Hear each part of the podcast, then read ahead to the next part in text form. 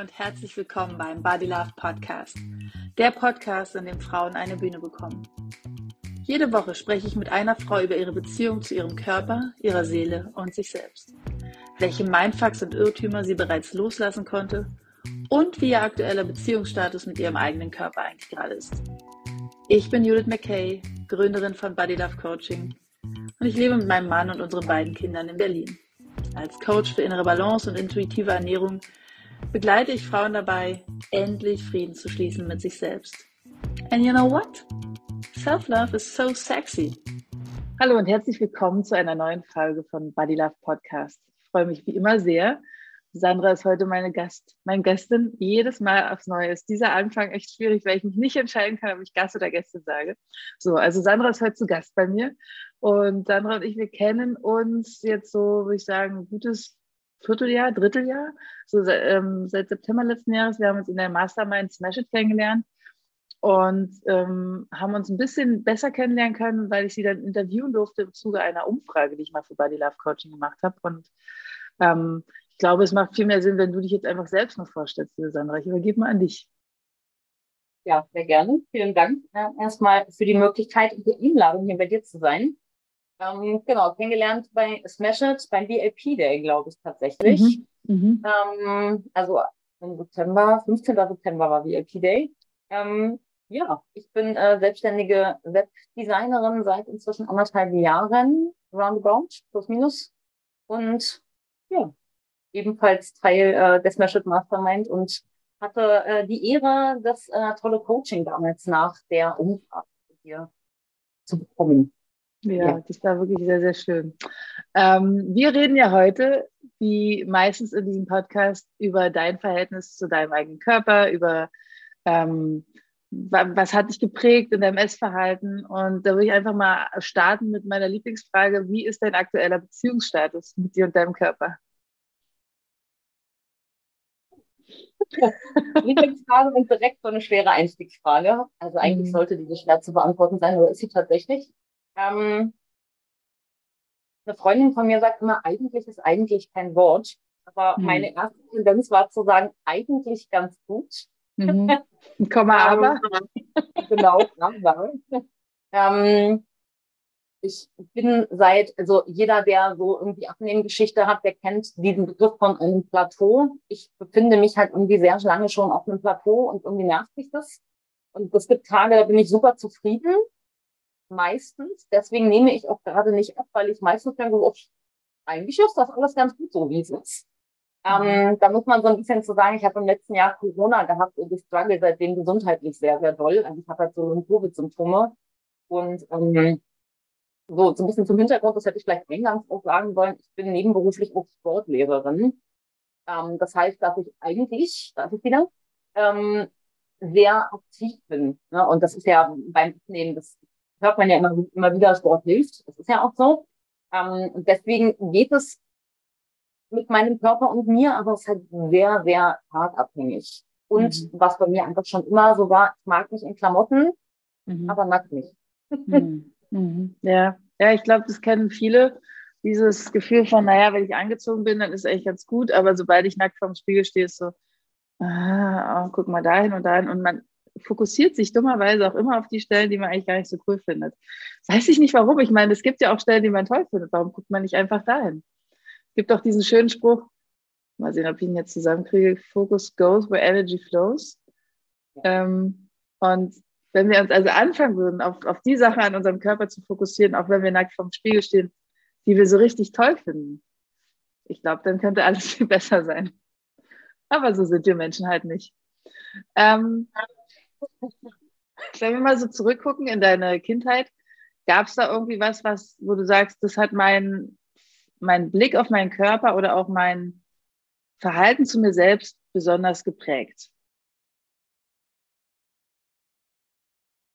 So bei mir in der Familie, das nennt es jetzt mal normal, übergewichtig zu sein. Also mhm. Also meine Mutter hat auch Übergewicht schon immer. Ich kann mich, um ehrlich zu sein, nicht an Zeiten erinnern, wo sie nicht mit ihrem Gewicht gekämpft hat. Mhm. Also ich weiß aus Erzählungen, dass es so Zeiten gab, dass man so früher gemacht hat, so die Spitzendiät oder wie sie nicht alle hießen. Und da mhm. hat sie mhm. irgendwie eine Zeit lang, gesagt, hat sie mir ganz oft erzählt, deswegen kann ich mich daran so ein bisschen lebendig erinnern. Sie hat mal so eine Diät gemacht, da durfte sie drei Brötchen am Tag essen. Und da war sie gärtenschlank, als sie das durchgezogen hat. Ja, und dann wurde sie schwanger und seitdem nicht. Also hat das mhm. natürlich auch so ein bisschen, das fällt mir jetzt gerade das erste Mal auf, so ein bisschen für mich auch das Bild trägt, wenn du schwanger wirst, bist du danach dick. Mhm. Ähm, was ja auch bei vielen Frauen so ist, dass sie nach der Schwangerschaft mit dem Gewicht kämpfen. Aber das ist was witzigerweise, weil sie mir immer von dieser Brötchen-Diät erzählt hat und dann war sie ganz, ganz schlank. Dann kam ich und seitdem ist sie nicht mehr. Mhm. Das ist so die Storyline. Fällt mir gerade ja. das allererste Mal auf. Ja, ist abgefallen. Ne? Aber nur, also Übergewicht für mich familiär nur bei Frauen. Mein Vater war sehr schlank, würde ich nicht sagen, aber schlank. Mhm. Problematisch, also gesundheitlich problematisch. Und bei meiner Mutter ist es halt wirklich, ich spreche hier von echten Übergewicht, nicht von, ich bin ein kleines bisschen da, ein bisschen pummelig oder so, sondern halt mhm. Übergewicht. Ich würde das differenzieren.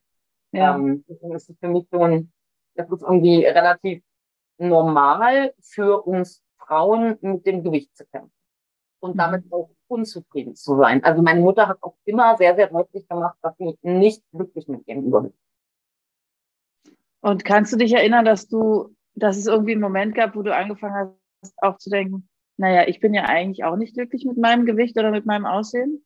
Oder, also war das schon immer irgendwie in dir drin, dieser Gedanke? Oder gab es irgendwann so einen Moment, wo du gemerkt hast, ach so, wenn es bei Mama so ist, ja, dann muss es ja bei mir auch so sein. Ich weiß nicht mehr, ob es tatsächlich einen Moment gegeben hat, aber ich weiß oder meine mich zu erinnern, dass ich immer, ich war immer pummelig. Also schon als kleines Kind war ich immer ein bisschen, erst redet man ja immer so vom Babyspeck und das verwechselt sich. Bei mir hat sich das nie verwachsen. Ich war immer ein bisschen dicker als manch andere Mädchen. Mhm. Ähm, ich will, ich tendiere immer dazu, zu sagen, als alle, was natürlich nicht stimmt. Ja, deswegen habe ich das gerade versucht, nicht zu formulieren. Ähm, aber ich war immer ein bisschen mehr. Ich war immer ein kleines bisschen drüber, hätte sein können, sollen, müssen, wie auch immer. Witzigerweise ist es aber so, ähm, ich kann mich an Zeiten erinnern, in der Schule, wie das halt auch mal so ist, dann wird man halt auch so ein bisschen gehänselt, mit, wenn man einfach ein kleines bisschen übergewichtig ist. Ähm, das ist ja leider sehr häufig so, weil Kinder sind grausam, immer so schön. Bei mir war das so. Ich war mhm. aber auch generell so ein Außenseiterkind. Ähm, aber ich kann mich erinnern, dass ich zu der Zeit, also vielleicht einfach mal so zu den, zu den Fakten, ich bin 1,65 groß. Und ich kann mich erinnern, dass ich in meiner Schulzeit, also so Mittelstufe, siebte, achte Klasse rum, dass ich da sowas um die 63 Kilo gewogen habe. Mhm. Warum immer ich mich an diese Zahl erinnere. Und ich hatte immer das Gefühl, ich bin zu dick. 63 Kilo ist total in Ordnung, wenn ich heute darüber nachdenke, weil heute wiege ich locker mehr. Mhm. Ich weiß, dass ich immer gegen diese 63 Kilo gekämpft habe und immer dachte, Gott, ich muss, ich muss dünner werden, dünner werden, dünner, also leichter, leichter. Mhm. irgendwie. Und heute denke ich mir, wenn ich heute 63 Kilo wiege, wäre voll geil ich mir denke, wie verschoben mein Bild damals gewesen sein muss, weil ich meine, klar, es macht ein bisschen einen Unterschied, weil im Alter verändert sich der Körper. 63 Kilo mit 36 Jahren ist halt was anderes als 63 Kilo mit 13. Mhm. Ähm, aber ich war damals schon ungefähr so groß. Also ich war halt sehr schnell, sehr groß verhältnismäßig mhm. und da bin ich nicht mehr gewachsen und bin der Erdknoche geblieben, der ich heute bin. ähm, das heißt, ich war mit 13 auch sowas in dem Dreh. Das ist vielleicht nicht ein 65 gewesen sein, sondern ein 62. Mhm. Ich war aber normalgewichtig, sagt man ja so schön, wer auch immer uns sagt, was normalgewichtig ist. Das ja. Aber es war definitiv nicht übergewichtig, auch wenn ich mich so gefühlt habe. Hm. Heute denke ich 63 Kilo, das hätte ich so. Würde ich ja 63 Kilo ja. ja, ja, ja, das ähm, höre ich von ganz vielen Frauen und das kenne ich auch von mir selbst, so dieser Blick zurück, wo man sich so denkt, warum habe ich denn mit diesen 63 Kilo irgendwie ein Thema gehabt? Äh, weil wenn ich es jetzt hätte, dann würde ich das total feiern. Oder ich hatte letztens ein Gespräch mit einer Frau, die gesagt hat, ähm, wenn ich mir Fotos von mir selbst angucke von vor zehn Jahren, dann, dann denke ich mir, was war denn da mein Problem? Da war ich, da war sie zehn Kilo schlanker und hat sich irgendwie äh, trotzdem total unwohl mit sich gefühlt. Und das zeigt mal wieder, dass es überhaupt nicht darum geht, in erster Linie, wie viel Kilo bringe ich auf die Waage und wie sehe ich gerade aus, sondern erstmal darum geht, wie fühle ich mich mit mir. Und dann kann man, dann ist es natürlich trotzdem irgendwann auch wichtig zu gucken, wie soll dieser Körper sein und wie will ich den gern verändern oder vielleicht äh, kann ich auch endlich mal feststellen, der ist schon gut so, wie er ist. Aber wie oft haben wir Frauen so ein Gefühl von, so wie es jetzt ist, ist es noch nicht in Ordnung. Ich kann erst glücklich sein, wenn ich wieder 63 Kilo habe. Also meine Erfahrung mit mir selbst ist ja auch, dass ich nach der zweiten Geburt unglaublich schnell abgenommen habe durch Weight Watchers. Und dann, ich weiß nicht, ich hatte auch, glaube ich, 62, 63 Kilo. Ich bin 71 groß. Und theoretisch könnte man sagen, boah, super. Also das ist doch genau das, wo man sein sollte mit, dieser Größe. Und ich habe mich schlechter gefühlt als jemals zuvor, weil ich so einen Druck in mir hatte und gedacht habe, ich muss doch jetzt dieses Gewicht halten. Und ich muss alles dafür tun. Da darf nie wieder eine 7 vorne stehen, geschweige denn eine 8. Das wäre das Allerschlimmste. Und ich muss dieses Gewicht halten. Das heißt, ich habe mich nicht erfreut an meinem Körper, an dieser Sportlichkeit, an, dieser Leichtigkeit, sondern ich habe mich gestresst ohne Ende, habe immer gedacht, ich darf jetzt auf keinen Fall, wie viele Punkte hat dieses Essen, äh, welches das ist, muss ich diese Bewegung noch machen und so. Also es war mental viel, viel schlimmer als vorher. Und jetzt bin ich irgendwas dazwischen so. Also das jetzt, ich weiß es gar nicht. Ich habe vor drei Jahren meine Waage weggeschmissen, weil ich gesagt habe, ich will mich nicht mehr jeden Tag auf dieses Ding stellen und mich stressen damit ohne Ende, sondern ich spüre es ja. Ich spüre ja, also wir haben ja alle ein Körpergefühl, wir haben alle Kleidung und wir spüren ja an der Kleidung und an dem, wie wir uns fühlen, ähm, wo wir gerade stehen. Da müssen wir nicht eine Zahl auf eine Waage sehen. Und ich glaube, das ist viel wichtiger, erstmal in so ein, so ein gutes Gefühl mit sich selbst zu kommen. Und dann kann man ja entscheiden, okay, ich will gern zehn, fünf, fünf oder zehn Kilo abnehmen und so weiter. Aber ähm, das, also das, wie du es gerade beschreibst, ich weiß auch, so in dem Alter 13, 14, da ist immer so eine Zahl durch den Raum gegangen. In dem Alter wiegt man irgendwie 50 Kilo. Das war so, ich, äh, ne, also ein Kind mit 13 oder 14, egal wie groß, wiegt so ungefähr 45 bis 50 Kilo. Und da war eben alles, was über 60 ist, irgendwie zu dick. Und da wurde überhaupt nicht individuell geguckt. Insofern kann ich das total nachvollziehen, was du da gerade erzählst. Und auch wie sehr einen das irgendwie trifft. Und dass man so fixiert ist auf so, ein, auf so eine Zahl auf der Waage, die ja überhaupt nicht individuell, individuell betrachtet wird. Das ist echt, ähm, sehr, sehr blöd, muss ich sagen. Ich hoffe, dass ich das irgendwann mal auflösen kann. Ey. Ähm, was, was hat dein Essverhalten geprägt? Also wenn du sagst, meine Mama hat mir immer von dieser drei Brötchen äh, erzählt und dass sie damit schlank und rank war. Was, was waren so Sachen, die dein Essverhalten vielleicht damals oder vielleicht auch bis heute noch geprägt haben? Ähm, also erstens, ich weiß nicht genau, ob das wirklich einen Zusammenhang hat, aber ich war als Kind ein sehr, sehr schwieriger Esser meine Eltern sagen immer, ich war mäglich, so eine olle Mäkelziege. ähm, das stimmt auch. Ich habe wirklich ganz viele Dinge einfach nicht gegessen. Ich mochte als Kind zum Beispiel kein Fleisch. Mhm. Ich habe nur, das einzige Fleisch, was ich gegessen habe, war Hackfleisch. Ich habe mhm. Braten und Buletten. Das habe ich nicht als Kind. Aber so das typisch Deutsche, so ein Schmorbraten oder so Rinderrouladen oder so, ist halt immer so, boah, Schnitzel ging. Je nachdem, mhm. ich tue mich halt heute noch ganz schwer mit so, wenn sowas Venen oder Fettrand oder sowas hat, da beißt auf und Mhm. Habe ich dann halt im Restaurant auch durchaus mal durch den Raum.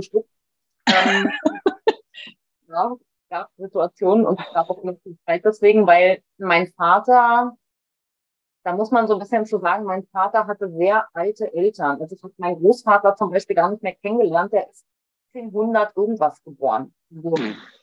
Der wow. war sehr, sehr alt, den habe ich nicht mehr kennengelernt, der war schon verstorben, als ich auf die Welt kam.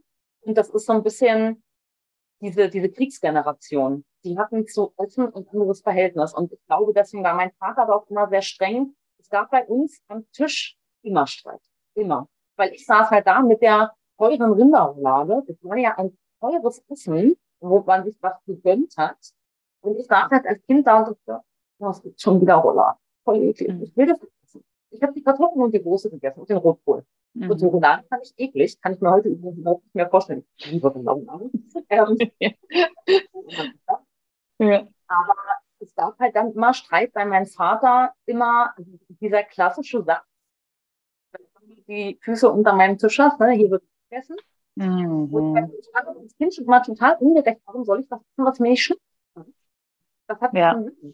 Warum darf ich nicht bieten, dass mir Rouladen nicht schmecken? Also ich verstehe das aus heutiger Sicht, irgendwie zwar ein teures Essen. Meine Eltern haben da ja auch, die wollten mir was Gutes tun. Die haben immer viel Geld investiert, dass wir wirklich auch Nahrung bieten. Ich meine, es gibt Kinder, die machen das nicht. Die haben diesen Luxus, Nahrung zu versuchen. Ich mache keinen Luxus. Ich wäre ja. glücklich mit Kartoffeln und Soße. Oder ja. Ja, und das war immer, mein Vater und ich immer. Und meine Mutter stand da halt immer so ein bisschen dazwischen und hat versucht, mich zu beschützen, weil sie, glaube ich, irgendwie verstanden hat, so ja, okay, ihr schmeckt es halt einfach nicht. Ja. Und das war ja auch nicht, ich wollte ja nicht, ich hatte immer das Gefühl, ich bin das böse Kind, weil ich das nicht wollte. Aber ja. das heute aus Erwachsenensicht denke ich mir, ich bin nicht dafür, dass mir das nicht schmeckt. Warum schmecken mir Austern nicht? Keine Ahnung. Ich habe mir das nicht ausgesucht. Und dann war halt aber zusätzlich dieses von meiner Mutter, Diäten ist halt normal. Meine mhm. Mutter hat halt auch immer hier diese Kohlsuppendiät gemacht. Dann hat die wochenlang Kohlsuppe gegessen und die ganze Wohnung statt nach der Kohlsuppe. Mhm. Oder die Diät hieß eine, ich weiß gar nicht, wie lange musste man am ersten Tag durfte man irgendwie neun Eier essen und am zweiten Tag hat man wieder irgendwas anderes gegessen. Die hat alles probiert. Alles, bitte Diäten, tralala. Mhm. Ich denke, das war bei mir halt so eine Mischung aus Essen macht mir eigentlich keinen Spaß, weil Essen bedeutet immer Streit war nur Streit mit meinem Vater. Ich glaube, in meinem Kopf war das so ein Essen ist Streit, mhm. weil ich wirklich zum Mittagessen hatte. Wenn ich immer dachte, wenn es heute was zum Mittag gibt, was ich nicht essen will, dann kriege ich wieder Ärger. Mhm. Und mhm. auf der anderen Seite aber dieses Diäten ist völlig normal, weil Frauen sind eigentlich immer übergewichtig und Diäten immer. Ich glaube, das war so das Bild irgendwie. Ja, krass. Das, das sind ja schon zwei sehr, sehr prägende Sachen. Also einerseits dieses Streit, was man ja natürlich nicht will, als Kind schon erst recht nicht und auch nicht mit den eigenen Eltern. Und dieses Diätenthema, hatte ich das ja, begleitet? Die haben sich deswegen ja auch dann noch gestritten. Also das führte mhm. ja, die, die Spirale kann man nicht überspinnen. Ich mhm. wollte nicht essen, deswegen hat mein Vater mit mir gestritten und weil mein Vater mit mir gestritten hat, hat meine Mutter mit meinem Vater gestritten. Und dann fühlte ich mich immer schuld daran, dass meine ja. Eltern sich streiten. Nicht, weil ich verdammte war. Ja, ja. Ja, also es ist äh, definitiv eine Spirale. Und kannst du dann in deinem heutigen Essverhalten noch wahrnehmen, dass sich das irgendwie prägt? Also dass das noch irgendwie was mit deinem jetzigen Essverhalten zu tun hat? Also mit dem Streitthema wüsste jetzt nicht. Mit Sicherheit gibt es eine mhm. Prägung. Ich wüsste jetzt keine. Mhm. Ähm, aber ich weiß, dass ich, ähm, es gibt es gibt tatsächlich eine Mahlzeit, an die ich mich erinnere, also abgesehen mal davon, dass ich gerne Buletten und Fischpasten gegessen habe, gibt es eine Mahlzeit, die wir in der Familie immer richtig zelebriert haben, die wir alle drei geliebt haben, die auch einen speziellen Namen bei uns hatte. Und das mache ich heute noch gerne und das liebe ich auch heute noch. Das ist einfach nur eine Brotmahlzeit. Bei uns hieß das Klemmerabend. Meine Mutter hat sich dann, wir sind zu Edeka gegangen, haben richtig teuer bei Edeka an der Theke Wurst gekauft, also frisch aufgeschnitten und dann gab es noch ein paar Gürkchen und mhm. halt so, so Kleinkram dazu. Und dann hat meine Mutter in der Küche gestanden und die Brote geschmiert und dann haben wir uns alle zusammen mit so einem riesen Brotteller an den Tisch gesetzt und Schlemmerabend gemacht. Mhm. Das ist was, was ich heute noch, das ist für mich das geilste Essen, wenn ich abends ne, zu Edeka fahre und mir da Wurst an der Theke kaufe und mich abends hinsetze mit meinen, keine Ahnung, drei, vier geschmierten Broten und abends mhm. Abend ja. Das ist uns hängen geblieben, weil das halt das einzige Essen war, wo es niemals Streit gab, weil da waren wir uns, da durfte ich mir halt die Wurst aussuchen, ne? Das ist total teuer eigentlich. Für die ja. Roulade kennt man nicht. Aber meine Eltern hätten mich niemals gezwungen, zum Beispiel so Wurst oder sowas zu essen. Ja. Da durfte ich mir die Wurst aussuchen. Warum durfte ja. ich mir das Essen nicht aussuchen? Ja. Ja, ist abgefahren. Ja, das ist, äh, aber es zeigt, wie, wie sehr Sachen einen prägen. Ne? Und dass, dass da jetzt auch das positive Beispiel ist, dass du sozusagen äh, in der Kindheit da einen total schönen Moment immer wieder erlebt hast und dass du es heute noch liebst, es für dich zu zelebrieren. Egal, wer jetzt bei dir ist wahrscheinlich. Und auch für dich alleine das zelebrieren kannst. Einfach nur, weil das sozusagen so eine schöne Erinnerung ist. Ja. Ähm, hast du denn auch ein mhm. Brotesser, absolut. Ich vermute, dass das daher irgendwie kommt. Es gibt wenn man so viele Diäten gemacht hat, es gibt ja ganz viele Diäten, die sagen, man muss auf Brot verzichten, könnte ich niemals. Liebe Brot. Das ja. ist eines der wenigen Lebensmittel, die ich niemals in den Teppich zeigen würde. Ich vermute, dass das damit irgendwie zu tun hat, dass Brot sagt mir positiv. Ja. Brot hat viel Also Brot äh, kann ich nachvollziehen und ich glaube, dann solltest du auch niemals im Ausland leben, weil ähm, es ist wirklich schwer in anderen Ländern wirklich gutes Brot zu bekommen. Also es ist echt. Ich habe ein halbes Jahr in Australien gelebt. Ja, äh, selbst wenn du da einen deutschen Bäcker findest, also ich habe das in Neuseeland erlebt, ähm, ja, es ist okay, aber ich glaube, die kriegen auch die Zutaten gar nicht so, wie man es hier in Deutschland bekommt. Das ist echt abgefahren. Und ich, mein Mann sagt auch immer, wenn er auf eine einsame Insel gehen müsste, was er mitnehmen könnte, Brot. Das ist echt. Aber wenn wir schon bei dem Thema Diäten sind und dass du nicht auf Brot verzichten würdest, hast du denn auch eine Art von Diätenkarriere mal erlebt? Ja, ja. Mhm. Ähm, Diätenkarriere würde ich es gar nicht nennen, weil ich habe nicht viel ausprobiert. Du hast es vorhin selber genannt. Ich bin Dauergast bei Weight Watchers. Mhm. Ähm, und witzigerweise am Anfang war das immer mit meiner Mutter zusammen. Ich habe mich bei mhm. Weight Watchers angemeldet und wir haben das dann zusammen genutzt, beziehungsweise mhm. wir haben das darf man wahrscheinlich gar nicht sagen, aber wir haben halt den Account zusammen genutzt. Verraten wir keinem. Aber ist ja auch im Endeffekt, ja klar, ich habe ja dann gesagt, guck mal, das Rezept habe ich heute ausprobiert. Aber klar, sie hat halt, sie wusste dann natürlich ihre Punkte und so nicht. Ähm, und ich habe das das erste Mal, äh, ich war fertig mit meiner ersten Weight Watchers Karriere 2009. Und ich habe damals zwei Jahre gebraucht. Das heißt, ich habe 2007 damit das erste Mal angefangen. Da war ich 21. Da habe ich das erste Mal mit Weight Watchers angefangen und seitdem gibt es immer mal Phasen, wo ich nicht bei Weight Watchers bin. Mhm dann klappt das immer nicht so gut. Dann bin ich irgendwann wieder so schwer wie am Anfang. Mhm. Und dann gehe ich wieder zur Weight Watchers. Und es stellte sich jetzt für mich aber irgendwann, es kam irgendwann der Punkt, wo Weight Watchers für mich nicht mehr funktioniert hat. Also es funktioniert wunderbar. Ich habe auch dieses Druckgefühl, was du vorhin beschrieben hast, das habe ich nicht. Mhm. Aber ich habe im Moment so, ich habe keinen Bock, mich an das Programm zu halten. Ich habe so viele Lust haben. Dann ja. habe ich halt zwischendurch mal was anderes probiert. Vor kurzem bin ich bei Noon gewesen. Das ist im Endeffekt ist das dasselbe in Grün. Die zählen halt keine Punkte. Die zählen Kalorien anhand von einem Ampelsystem. Da sind die Lebensmittel halt kategorisiert in grüne, orange und rote Lebensmittel. Wo aber immer gesagt wird, rot heißt nicht böse, aber ich meine, Ampelsystem rot. Natürlich heißt es böse. Das ist schon was, was ein Signal wendet eigentlich. Ja, auch wenn da immer steht, rot heißt nicht böse. Mhm. Aber das, wo du nicht fahren darfst. Und das rote Lebensmittel sagt dir, das darfst du nicht essen. Ja. fand ich bei Wirtschaft ein bisschen besser, weil die halt wirklich, die hatten halt viele Punkte. Okay. Aber ich weiß ja auch, dass so eine Tafel Schokolade viel Kalorien hat. Aber so dieses Ampelsystem und ich bin mit dem System von nun einfach nicht klargekommen. Ich bin mit der Kalorienmenge gar nicht klargekommen. Obwohl ich das System dahinter gut fand, die Idee, die haben mit Kaloriendichte gearbeitet. Also da ging es halt immer darum, was für eine Dichte an Kalorien hat so ein Lebensmittel. Das Paradebeispiel, bei dem wir immer die Weintraube weil die halt sehr, sehr viel Wasser enthält und deswegen halt relativ wenig Kalorien, Kaloriendichte, deswegen ist das ein grünes Lebensmittel. Und die mhm. roten wollen halt Schokolade und so. Was? Schokolade ist rot? Ja, braun. Mhm. Oder weiß. Ähm. Aber ja, Dauergast bei Weight Watchers kann man sagen. Ich habe auch zwischendurch mal in intermittierendes Fasten versucht. Ähm, das war aber so eine, ja, der Grund, der, der Anfangsgedanke beim Fasten war bei mir schon abnehmen. Aber dann habe ich gemerkt, dass mir das gut tat. Dieses, also ich habe auf Frühstück verzichtet. Ich habe dann erst um zwölf gegessen.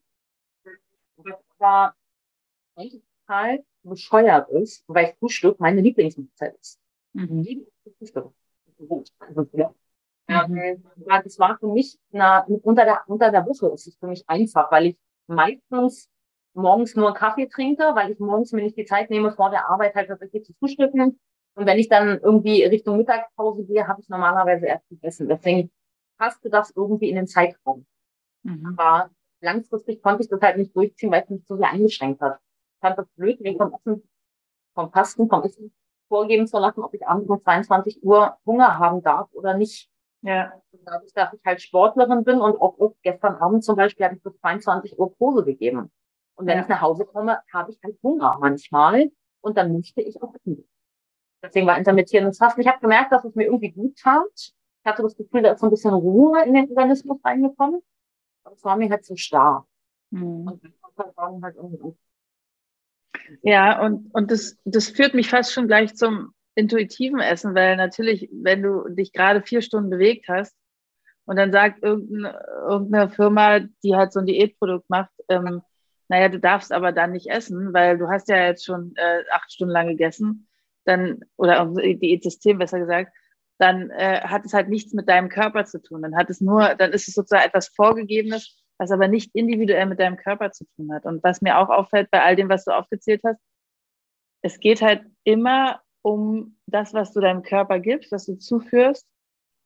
Und es, es ist eigentlich immer nur an der Oberfläche. Also es, es, es ähm, wird ja gar nicht geguckt, was ist denn der Grund dafür, dass du bisher nie so abgenommen hast, dass du sagst, ich habe das dauerhaft abgenommen und ich habe mein muss also ich habe sozusagen etwas in mir verändert und zwar meine Gedankenwelt verändert und mein Verhalten verändert und diese ganzen Diäten, ob es jetzt Weight Watchers ist oder Brigitte-Diät, Kohlsuppe, ähm, Noom, was auch immer, ist, da geht es ja immer darum, dass du einfach für eine Zeit lang dein Essverhalten veränderst. Und natürlich bringt es was.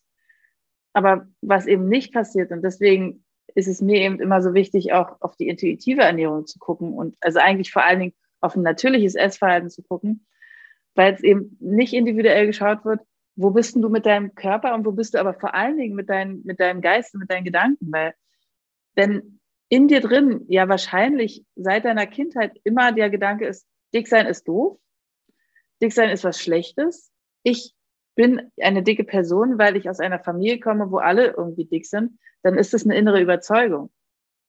Und daran, also eigentlich will ich jetzt gar nicht so sehr ins Coaching gehen, weil wir sind ja hier in einem Podcast, aber ich würde das gerne kurz noch ausführen, wenn das für dich okay ist. Ja. Ähm, daran liegt es ja erstmal, dass du davon überzeugt bist, unbewusst, dass du halt aus einer Familie kommst, wo Menschen dick sind. Und solange diese Überzeugung nicht aufgelöst ist, wird es immer wieder so sein, dass du, weil dein Gehirn will sich, will dich, also du willst dich quasi selbst davon überzeugen, dass du recht hast. Dass dieser Glaubenssatz, den du da in dir hast, dass du damit recht hast. Und deswegen also funktioniert es phasenweise immer, weil du natürlich, klar, wenn du ein Kaloriendefizit hast, nimmst du ab. Das ist ja logisch. Gar keine Frage. Und wenn dieses Kaloriendefizit dann irgendwann nicht mehr da ist, dann nimmst du halt wieder zu. Aber es geht ja eigentlich erstmal um eine Schicht darunter, nämlich erstmal zu verstehen, wie denke ich über mich selbst? Warum esse ich, wie ich esse? Und will ich wirklich was verändern? Oder ist es nur ein, ein Bild, was mir von außen auferlegt wurde, nämlich man muss als Frau so und so sein und anders sein. Und deswegen möchte ich äh, 63 Kilo wiegen zum Beispiel. Ist jetzt nur so in die Luft gesprochen. In die Luft gesprochen. Ich glaube, man sagt es eigentlich anders. Klassisch mit mir und den Sprüchen. Egal. Auf jeden Fall ähm, ist es so, dass wenn da, wenn auf dieser Ebene dieses, wie denke ich über mich und wie gehe ich mit mir selbst um, wenn das nicht aufgelöst ist, dann, dann kannst du, wirst du immer wieder in diese Spirale kommen und sagen, ja, okay, ich habe jetzt abgenommen, dann ist ja jetzt erstmal wieder okay. Also in dieses Gerüst, wie du es ja, also so dieses feste, starre, du musst dich so und so verhalten. Und ähm, das begegnet mir immer wieder. Und das, auch das kenne ich von mir total so, okay, ich will ja so und so aussehen, ich will so und so viel wiegen. Und, und oft denke ich sogar, ich will ja nicht mehr dick sein. Ähm, und dann fokussiere ich mich aber auf nicht dick sein. Und dann bin ich sozusagen die ganze Zeit mit meinem Fokus nicht so und so sein zu wollen statt mir ein Ziel zu suchen, wie ich eigentlich sein will und wie ich mich eigentlich vor allen Dingen fühlen will. Das sozusagen abzukoppeln von dem Äußeren. Ähm, genau, jetzt äh, habe ich so ein bisschen mein eigenes Reden den Faden verloren. Ähm, aber ich glaube, das ist auch für alle, die jetzt gerade zuhören, total wichtig, ähm, sich nochmal bewusst zu machen, dass, dass es eben einen Unterschied gibt zwischen einer Diät, die natürlich erstmal dazu führt, dass man irgendwie Gewicht verliert und, und, und, und zwischen äh, zu dem, wie will ich eigentlich in meinem Körper sein und vor allen Dingen auch, wie denke ich über mich selbst und was führt dazu, wie ich mich verhalte. Genau. Ähm, was ist denn, wenn wir gerade bei Gedanken und Gefühlen sind, was ist denn so etwas, wo du sagst, dafür bin ich meinem Körper total, total dankbar? Das, das finde ich toll an meinem Körper. Tatsächlich seine Leistungsfähigkeit. Ähm, weil das ist auch, glaube ich, der Grund tatsächlich, warum ich im Moment nicht nehme, ähm, weil ich, habe ich ja vorhin auch gesagt, ich bin ja irgendwie zufrieden durch meinen Sport tatsächlich, ähm, weil der halt einfach der, also für alle, die es nicht wissen, ich unterrichte Pole Dance. Du solltest unbedingt davon erzählen, ja. Ja, äh, ich bin Trainerin für Pole Dance. Ich selbst mache diesen Sport seit sechs Jahren inzwischen und unterrichte das Ganze jetzt ein bisschen über ein Jahr und ich meine, die meisten haben irgendwie Bilder dazu im Kopf und die meisten Bilder davon stimmen. Ja, wir sind sehr nackt bei diesem Sport. Also wir tragen halt so Stoffmenge in einem Bikini ungefähr. Mhm, mh. Und dieser Sport hat einfach dazu geführt, dass ich einmal, weil ich das gerade gesagt habe, die Leistungsfähigkeit, dass ich gemerkt habe, was mein Körper alles kann. Weil in so einer Stange sich hochzuschwingen, ist wahnsinnig harte Arbeit. Und es hat mir aber auch gleichzeitig das Selbstbewusstsein gegeben. So, ich habe halt gestern Abend erst wieder so einen Moment gehabt, ich habe gestern Abend Hose gehabt und das kann man sich für alle, die halt noch nie irgendwie so ein Studio gesehen haben, das kann man sich vorstellen, man hat halt einen riesengroßen Tanzraum und in diesem Raum sind halt auch Stangen aufgestellt. Vorne ist eine riesengroße Spiegelwand, weil man muss sich ja beim Tanzen sehen können, damit man halt sieht, die Bewegungen richtig sind und so weiter. Mhm. Das heißt, und man hat sehr wenig an. Ja? Das heißt, man sieht, eigentlich sieht man alles. Und als Trainerin stehst du ja ganz vorne. Und gestern waren, aus welchem Grund auch immer, es waren 20, 20 19 Frauen und ein Mann. Wow. ja, der kommt doch immer wieder zu mir, also der ist schon sehr lange ein Schüler von mir. Ähm, auf jeden Fall waren da 20 Leute im Raum. Und ich stand da ganz vorne und ich habe meine Lieblings-Pole-Hose, also die Hose, die ich am liebsten anziehe. Und die ist super knapp. Und der Bereich, den ich in meinem Körper am allerwenigsten mag, auf den ich mich dann am meisten fokussiere, wie du vorhin so schön gesagt hast, mein Hintern. Weil ich sehr kräftige Oberschenkel habe und einen sehr kräftigen Po. Und diese Hose ist halt so knapp geschnitten, dass es halt manchmal nicht ganz optimal aussieht. Es wäre halt schöner, eine Hose anzuziehen, die so ein kleines Bein hat, weil dann ist der Po halt komplett weg, in der Theorie. Und einfach das gestern Abend gab es Moment, wenn man sich dann bewegt, brauche ich glaube ich niemandem zu erzählen, dann macht die Hose halt schon mal den Tanga weil die halt durch irgendeine Bewegung hinten verrutscht dann saß ich da vorne und habe so eine Übung gezeigt. Ein kurzer Moment war so, ich müsste die Hose jetzt so zurechtzupfen hinten. Hm, ja. Dann dachte ich aber so, darum geht's hier gerade nicht. Weil ich stehe jetzt hier vorne, hinter mir stehen meine 20 Leute, die sind da hingekommen, weil sie mich mögen, weil sie gerne in meine Kurse kommen, weil sie meinen Unterricht lieben, weil sie meine Art lieben. Und das fällt mir gerade in meinem Unterricht. Wahrscheinlich mögen die meisten von denen nicht mal, dass ich der Meinung bin, dass mein Abschluss über Homosexualität ist. Dann habe ich die Hose einfach so gelassen. Ich dachte, ach, sehr gut. Ah, das ist tatsächlich häufig, wenn ich im Tonstudio bin, das ist, das, um den, den Bogen zu schlagen, warum ich gesagt habe, ich glaube, deswegen nehme ich aktuell nicht ab. Wenn ich im Tonstudio bin, bin ich völlig fein mit meinem Körper. Weil der Körper da, so die, die Form meines Körpers da total egal ist. Und ich erzähle das immer sehr gerne. Ich habe das auch neulich in einem Live auf Instagram erzählt. Da habe ich über den Sport gesprochen, weil ich ein Gespräch mit einer Schülerin hatte, die halt auch kräftiger ist. Ähm, und auch immer die dickste im Raum. Und ich sage auch, weil es bei mir auch so war. Ich bin immer die dickste im Raum gewesen. Und ich bin, man sieht, relativ normal. Ich bin jetzt nicht so ein kleiner Kilo-Mädchen, womit ich nicht sagen will, dass das was Schlechtes wäre. Aber ich bin jetzt nicht das, was, also ganz viele Menschen sagen immer zu mir, warst du denn Übergewicht? habe ich aber, wenn ich der Ware glaube. Ja, mhm. DMI und so weiter. Über mhm. das System kann man auch, naja, egal, ist nochmal ein anderes Thema.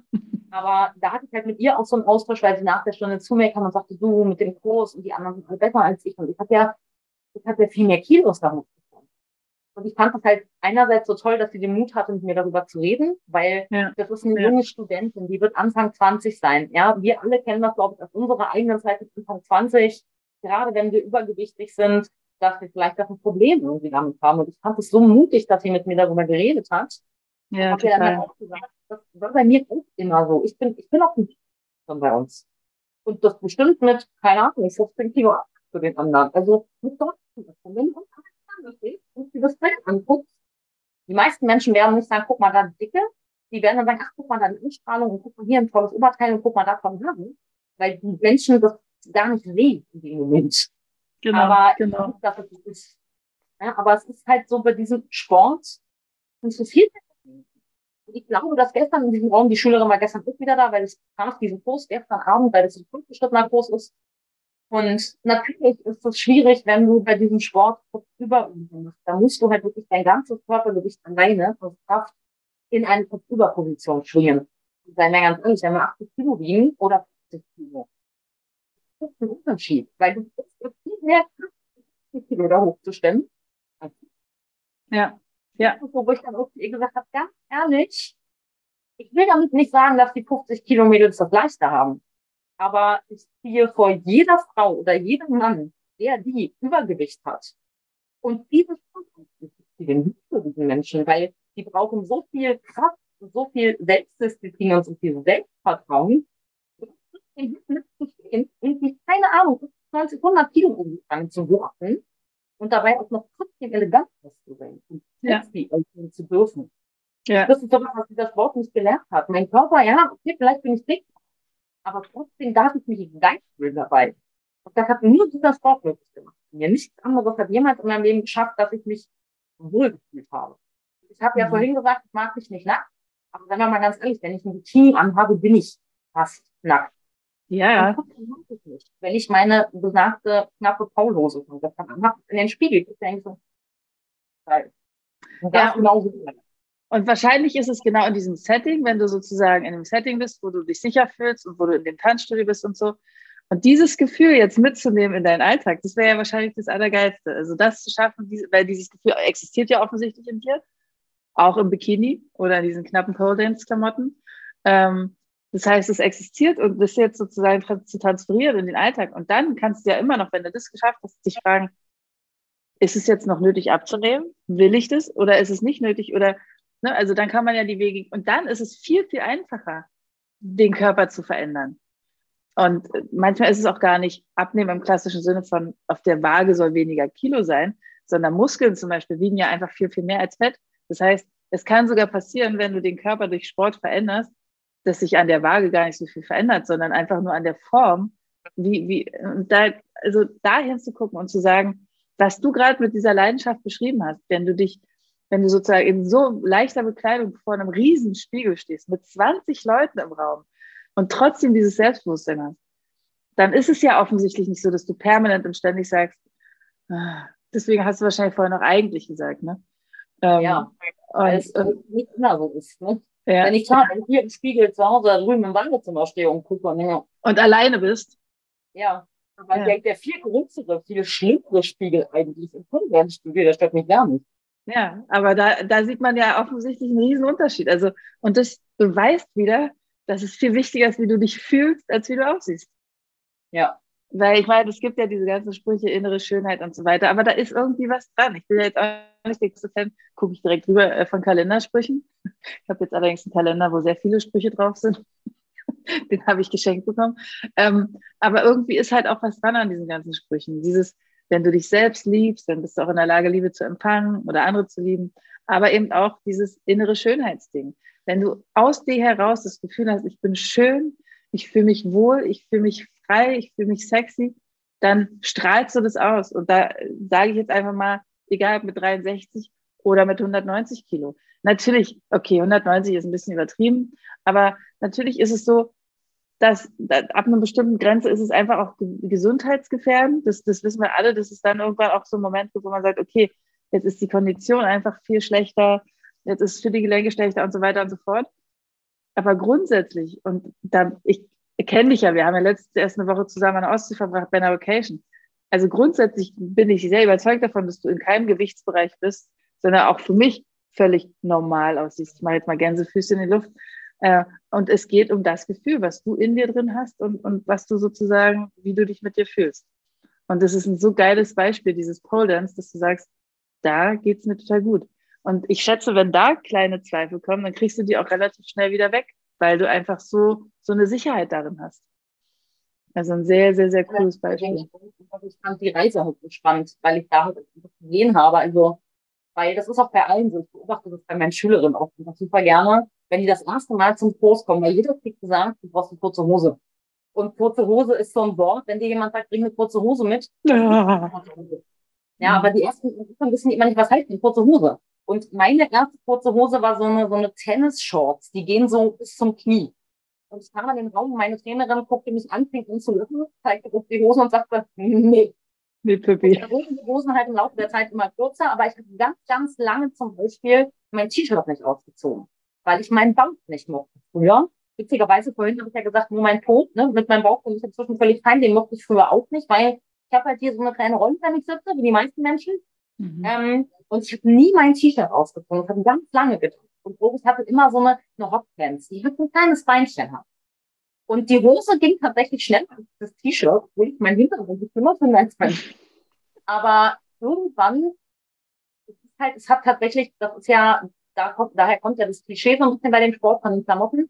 Es hat mhm. tatsächlich einfach einen Sicherheitsaspekt, weil umso weniger Haut an der Stange klebt, umso besser halte ich.